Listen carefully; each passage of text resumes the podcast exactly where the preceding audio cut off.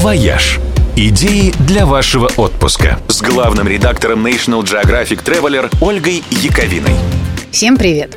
Когда говорят о великих путешествиях, в первую очередь имеют в виду мужчин. Но на самом деле женщины тоже открывали новые земли, решались на рискованные авантюры, совершали кругосветки, причем без всякой мужской помощи и вопреки общественному мнению.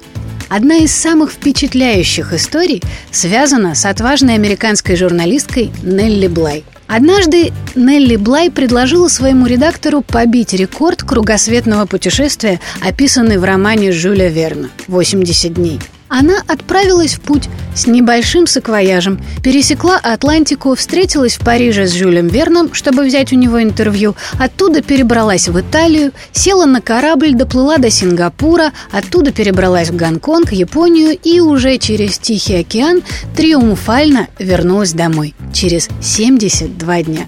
Кругосветка другой выдающейся американки Энни Копчевски Лондондерри заняла больше времени, но тоже произвела фурор. В 1894 году эта добропорядочная домохозяйка и мать троих детей внезапно бросила все и отправилась вокруг света на велосипеде.